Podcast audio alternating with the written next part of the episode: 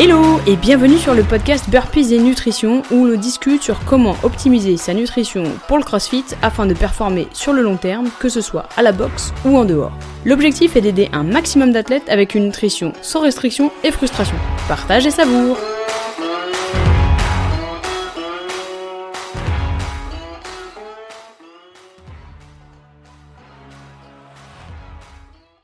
Hello et bienvenue sur un nouvel épisode de podcast. Aujourd'hui, nous abordons ensemble les raisons qui font que tu n'avances pas avec ta nutrition et ou avec ta performance.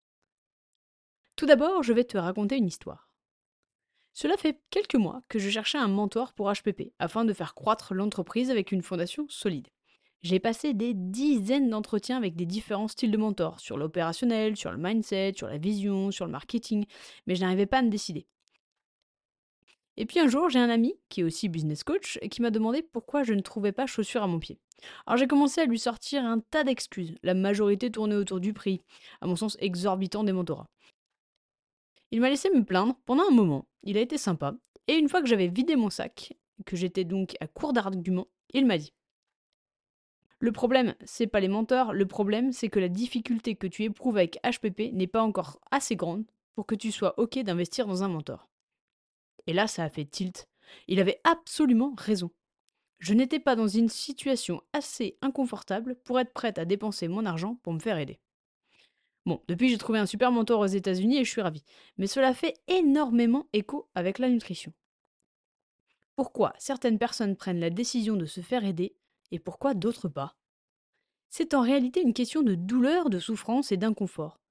Quand l'inconfort de ne pas avoir le corps ou la performance que tu souhaites est plus importante que ta peur d'investir une somme d'argent sur un suivi ou un programme, alors c'est là que tu sautes le pas.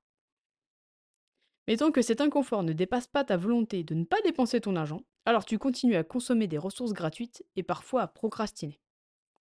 Et je le comprends tellement. Se faire aider en France, c'est vraiment mal vu. Quand tu as besoin d'un suivi psychologique sur une période donnée, tu le caches, tu n'en parles à personne, comme si c'était une honte. Avec la nutrition, c'est un peu pareil. Tu attends de vraiment ne plus en pouvoir pour te faire épauler. C'est une différence majeure avec les États-Unis. Les États-Unis, c'est un pays où j'ai vécu, donc j'ai pu voir pas mal de choses. Déjà, ils ont tous un thérapeute. Enfin, c'est l'équivalent de leur psy. Ils en parlent ouvertement et considèrent que cela leur évite justement des soucis. C'est une approche dans la prévention. Il en va de même pour beaucoup de coachs ou de tuteurs. Il y a beaucoup de jeunes américains qui ont souvent un coach pour le sport, un tuteur pour leurs devoirs ou pour leur business et c'est toute une équipe qu'ils placent autour d'eux. Alors, bien entendu, je ne parle pas des endroits défavorisés, mais c'est une autre mentalité et surtout un autre style d'approche que j'affectionne particulièrement. On essaie donc d'être dans la prévention plutôt que dans la réaction. En France, c'est étrange, mais on attend d'être malade pour faire une prise de sang, alors qu'on pourrait tout naturellement checker de temps en temps si tout va bien. On attend d'en être à un point où on n'en peut plus se supporter physiquement pour faire avancer les choses ce qui crée également une opportunité désastreuse pour des pratiques drastiques qui s'appuient justement là-dessus. Si la personne n'en peut plus et qu'elle est prête à tout, autant la restreindre drastiquement pour des résultats rapides. Et hop, au diable les résultats sur le long terme. Tout cela pour vous évoquer le fait que si cela fait des mois que vous aussi vous vous dites que vous devez prendre rendez-vous chez le garagiste, et que le jour où votre voiture ne démarrera pas, que vous prendrez effectivement rendez-vous chez le garagiste en quelques minutes, tout simplement parce que la difficulté de ne pas avoir pu allumer la voiture est plus grande que de passer un coup de téléphone. Nous sommes donc souvent dans des états réactifs. Nous réagissons aux stimuli extérieurs, ce qui provoque encore plus de stress. Moi la première. Je vais vous partager une autre histoire personnelle. Il y a quelques mois, ma colonne de douche a commencé à avoir des soucis. Le bouton de réglage de l'eau fuyait et nous étions donc obligés de le mettre sur froid pour éviter les fuites. On s'en est servi ainsi pendant presque deux mois, et puis un beau jour, bah ça fuyait. Qu'importe où je plaçais le bouton. Donc j'ai fait appel à un professionnel pour faire changer toute la colonne. Bon, celui-là a mis trois semaines à intervenir. Donc, pendant trois semaines, on a pris des douches à l'eau froide. Donc à 5, avec trois enfants, dont deux en bas âge, je peux vous dire que j'ai regretté amèrement de ne pas m'en être occupé plus tôt. Et encore une fois, j'ai été dans la réaction plutôt que dans l'anticipation. Je vais vous donner un autre exemple encore plus parlant, la mobilité. Qui fait de la mobilité en prévention sans jamais s'être déjà blessé? Très peu de personnes. Et ceux qui le font déjà, je vous félicite. Mais généralement, on attend d'être blessé.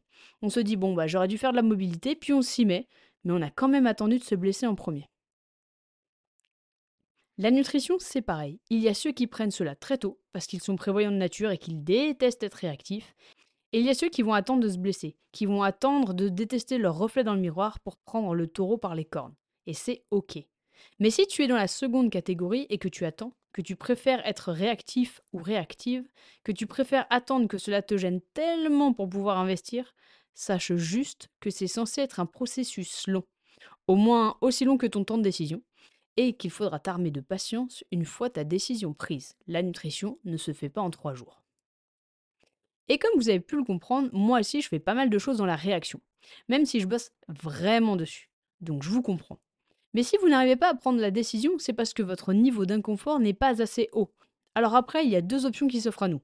On prend enfin la décision et on se douche à l'eau froide pendant trois semaines, ou on se dit qu'on va faire les choses en amont pour éviter les douches froides. Dans les deux cas, il n'y a pas de mauvaise option, mais un choix à faire. Si aujourd'hui tu n'as pas encore pris le taureau par les cornes sur ta nutrition, sur ton énergie quotidienne, sur tes performances, c'est ok. C'est seulement que ton inconfort n'est pas assez grand et que cela s'applique absolument à toutes les situations de la vie. Il y a également un autre facteur qui explique que tu n'es pas encore sauté le pas. Eh bien tout simplement, tu n'as pas trouvé la personne ou la solution ou l'entreprise qui résonne avec toi. C'est un facteur extrêmement important. Si tu es prêt à t'engager mais que tu n'as pas trouvé ce qui te correspond, il est donc logique que tu n'avances pas. C'est comme le mariage. C'est pas parce que tu es prêt ou prête à t'engager que tu vas trouver celle ou celui avec qui tu veux t'engager pour la vie.